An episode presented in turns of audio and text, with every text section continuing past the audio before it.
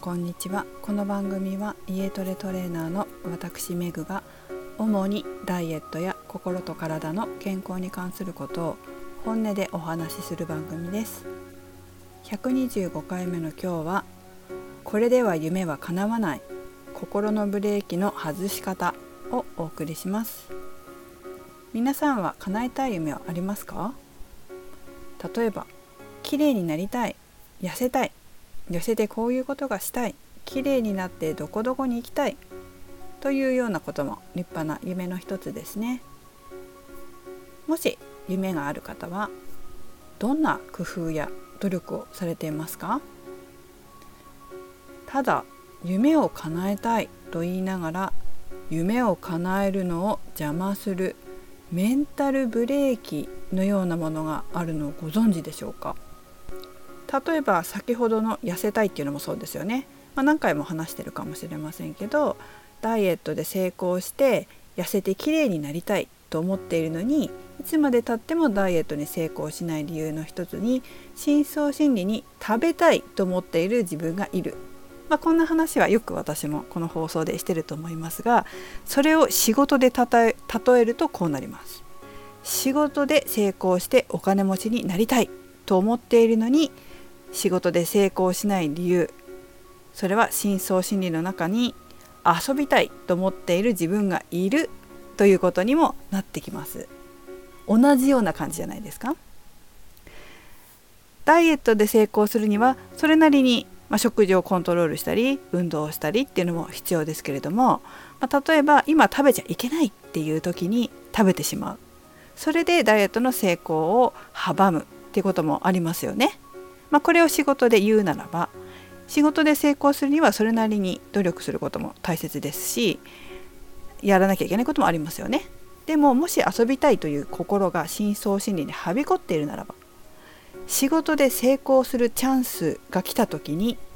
仕事を取らずに遊びを取ってしまうっていうことがあります。これはまあ一つの例ですけれどもえー、それからお金持ちになりたい豊かになりたいと思っててもなかなかお金持ちにもなれない豊かになれないって言ってる場合はもうちょっと具体的になりますけどお金持ちはずるい何かお金持ちはずるいことや悪いことをしてお金を人から奪ってるんじゃないかっていう考えが深層心理にあると実は自分がお金持ちになれないんです。なぜならお金持ちになるには何かずるいことをしなければならないという考え思い込みがあるので豊かになるために心のブレーキをかけてしまうんです。さあそんなことがねまああるんですけれども私自身は昔から夢を実現させることが大好きでした。そして実際にインストラクターになったりフリーランスで働いたりして夢を叶えながら皆さんの健康とかダイエットの成功に貢献することもしてきました。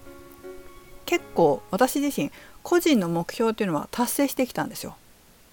でもですね実はもっと大きな夢を実現したいって思ってるんですけど、まあこまあ、数年ぐらいですかねなかなか先に進まないでいました。というわけで、まあ、何回か放送でも話しましたけどここ1ヶ月ぐらいフラクタル心理学の初級を再受講して心のブレーキを外していました。そして今日は初級の最終日だったんです。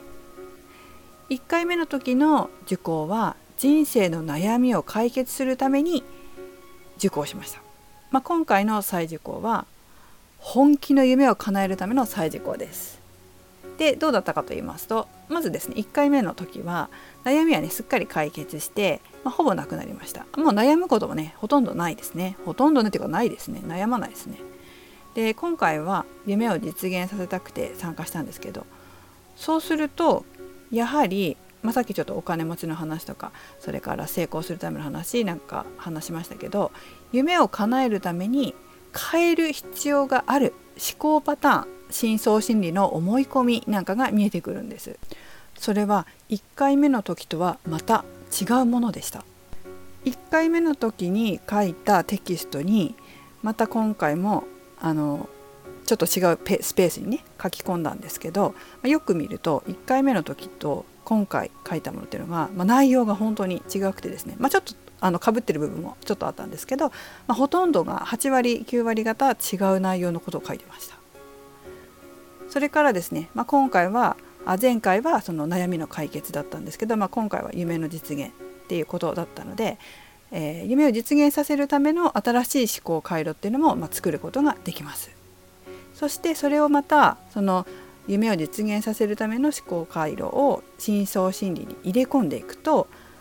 まあ、量が溜まった時に現実化させることができるっていうのがこの心理学のすごいところですよね。これこそまさに本物の思考は現実化するであり引き寄せの法則です。というわけでですね、えー、心のブレーキを外して夢の実現を加速するための誘導瞑想文。まあ誘導瞑想文というのはちょっとした呪文のようなものなんですけれどもそれを今日はあ作り方講座で習いました、まあ、習いましたというか2回目だったんですけど、まあ、今日もやりました。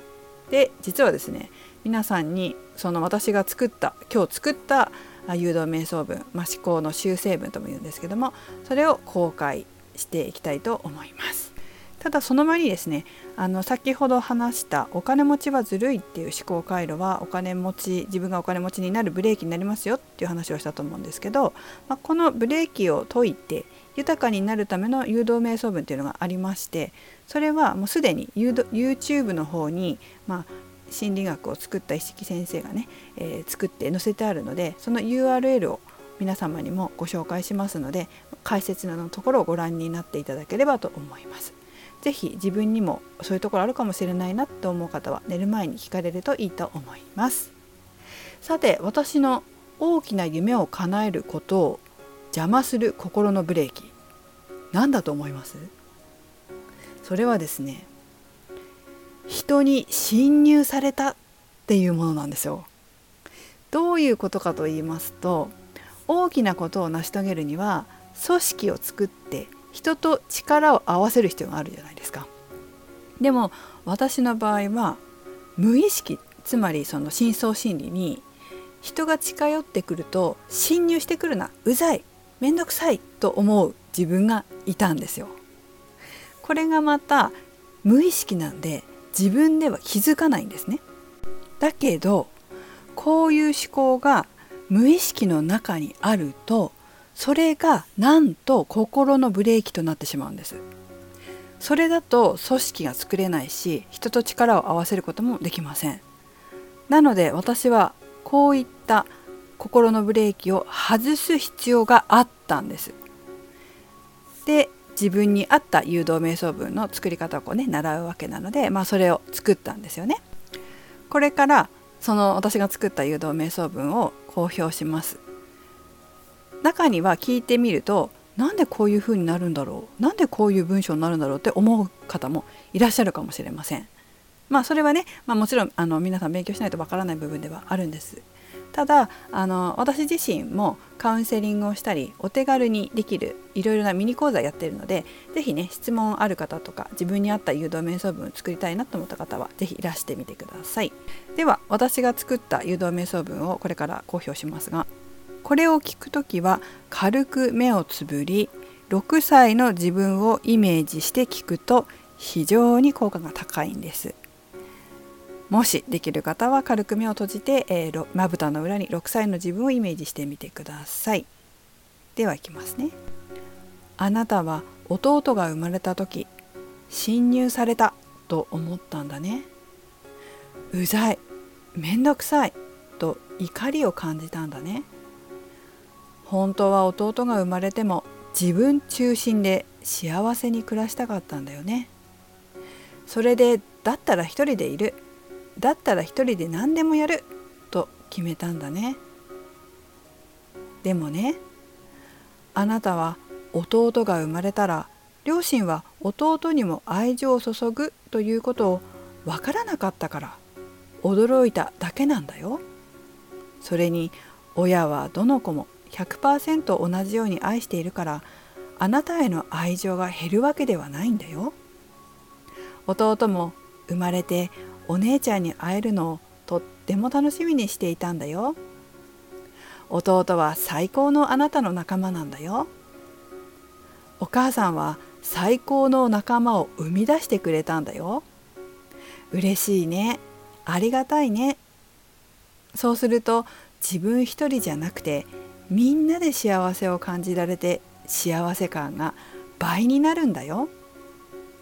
だから弟に侵入されたと怒ってだったら一人でいる